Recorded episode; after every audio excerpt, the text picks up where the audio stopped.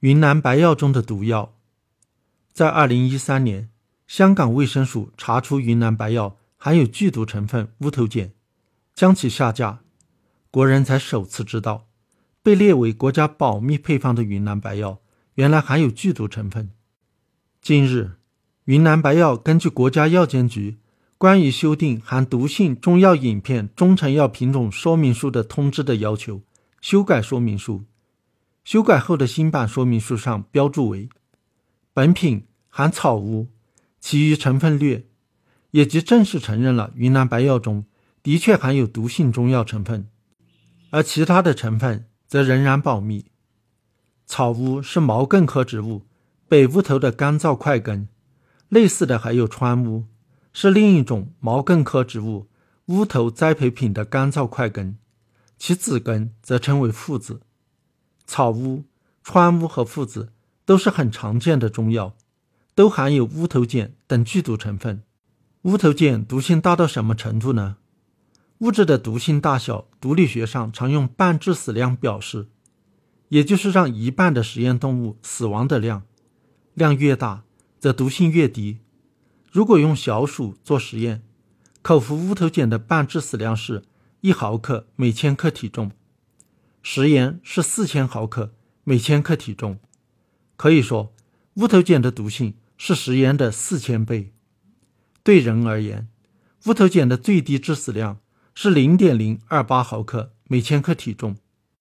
对一个体重六十千克的人来说，口服一点六毫克乌头碱即可致死。而氰化钾的致死剂量是五十到两百毫克，所以乌头碱比氰化钾毒性大得多。号称治疗跌打损伤的中药，几乎都会用到草乌。川乌或者附子，这是因为乌头碱具有镇痛、麻醉作用。乌头碱能够镇痛，是因为它能阻隔神经冲动的传导。神经冲动的传导与神经细胞膜的电位变化有关。在静止电位时，细胞膜外的钠离子浓度比膜内的高。当细胞受到刺激产生兴奋时，膜上的钠离子通道打开。钠离子从膜外大量的流入膜内，导致膜内正电荷迅速增加，电位急剧上升，这叫做去极化。然后钠离子通道关闭，阻止钠离子进入膜内，而钾离子通道打开，让膜内的钾离子流出到膜外，导致膜内电位急剧下降，这叫做负极化。这个过程沿着膜传导，就产生了神经冲动。而乌头碱可与钠离子通道结合，让钠离子通道一直开着，一直处于去极化的兴奋状态，没法负极化，神经冲动就没法传导。在剂量很小时，只是局部的神经末端受影响，能缓解疼痛，进而出现麻痹、瘫痪，心脏的心电传导也会受到影响，出现传导阻滞，心律不齐。所以剂量到一定程度，中毒者将因为呼吸麻痹、心搏骤停而死亡。云南白药集团表示，云南白药药品配方中所含草乌通过独特的炮制生产工艺，在加工过程中已使乌头碱类物质的毒性得以消解或者减弱，产品安全有效。乌头碱水解后，其毒性的确会降低。有研究称能够降低上百倍，但是乌头碱毒性本来就极强，即使其水解产物的毒性降低上百倍，毒性仍然不容小觑。草乌的药性依赖于乌头碱类物质的毒性，如果像云南白药集团声称的其毒性已经消解，那么其药性也随之消解，又何必使用草乌呢？云南白药集团声称云南白药安全有效。未监测到严重不良反应。实际上，因使用云南白药出现严重不良反应的临床报道并不少见，有的就与乌头碱中毒有关。例如，2003年，广州暨南大学华侨医院发生一起与云南白药中毒有关的抢救无效死亡的案子。广东省医学会在给法院的回函中明确指出，患者出现的是乌头碱中毒症状。